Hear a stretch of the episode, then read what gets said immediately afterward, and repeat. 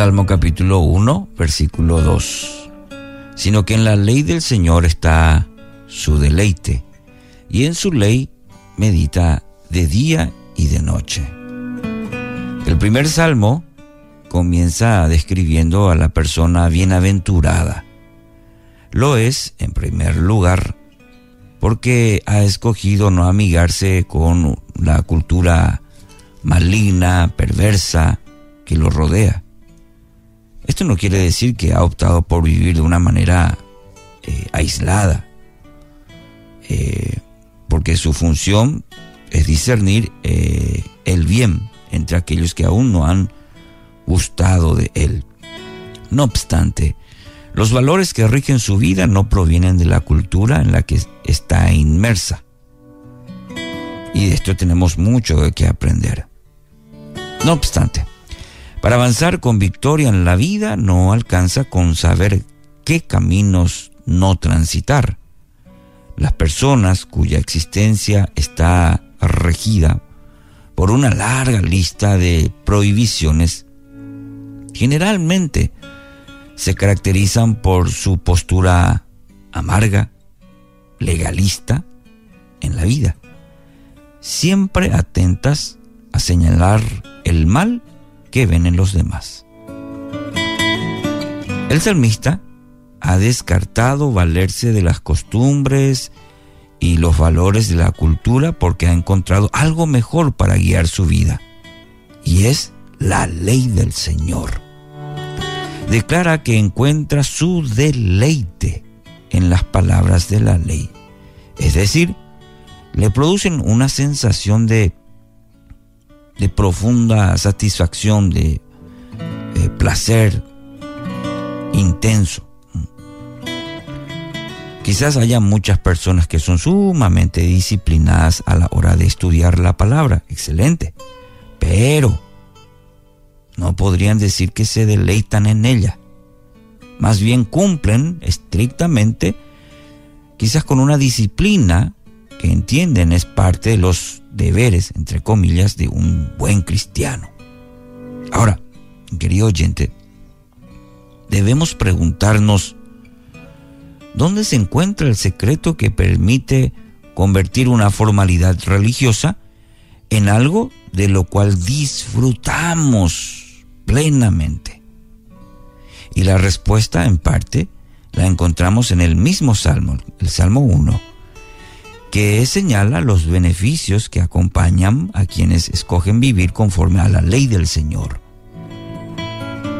La razón de la delicia no está en las minucias de la ley, sino en la convicción de que una vida direccionada por la palabra es una vida que va a gozar de abundantes beneficios.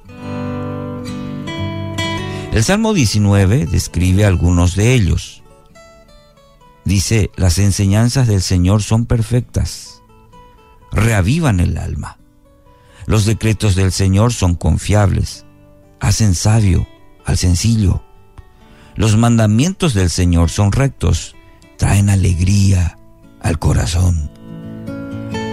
Los mandatos del Señor son claros, dan buena percepción para vivir. La reverencia al Señor es pura, permanece para siempre. Las leyes del Señor son verdaderas, cada una de ellas es imparcial. Son más deseables que el oro, incluso que el oro más puro. Acabo de leer los versículos 7 al 10 la nueva traducción viviente. Mi querido oyente, la dulzura de la palabra, sin embargo, encuentra su explicación en algo más profundo que estos beneficios. Es dulce como la miel porque proviene del objeto de nuestra devoción. Así como disfrutamos de cada palabra en una carta de amor, el salmista se deleita el meditar sobre la palabra, porque expresa los tiernos cuidados del Señor, de nuestro Papá Celestial, hacia nosotros, su pueblo, su creación.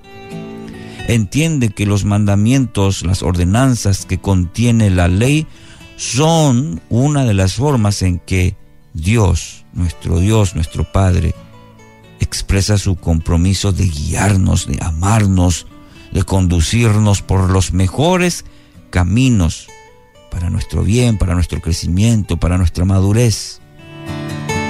Aquellos que conducen a lugares de verdes prados junto a arroyos tranquilos.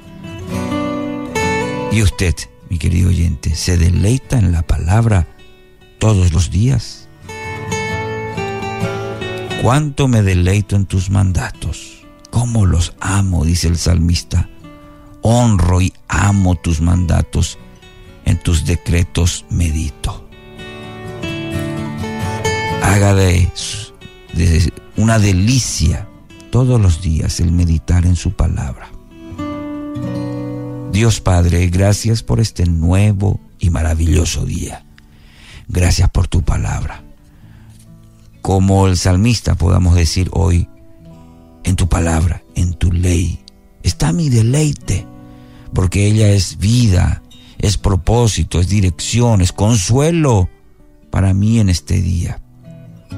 Por ello quiero en mi deleite meditar todos los días, de día y de noche, para que me sigas hablando, para que sigas ministrando mi corazón. En el nombre de Jesús.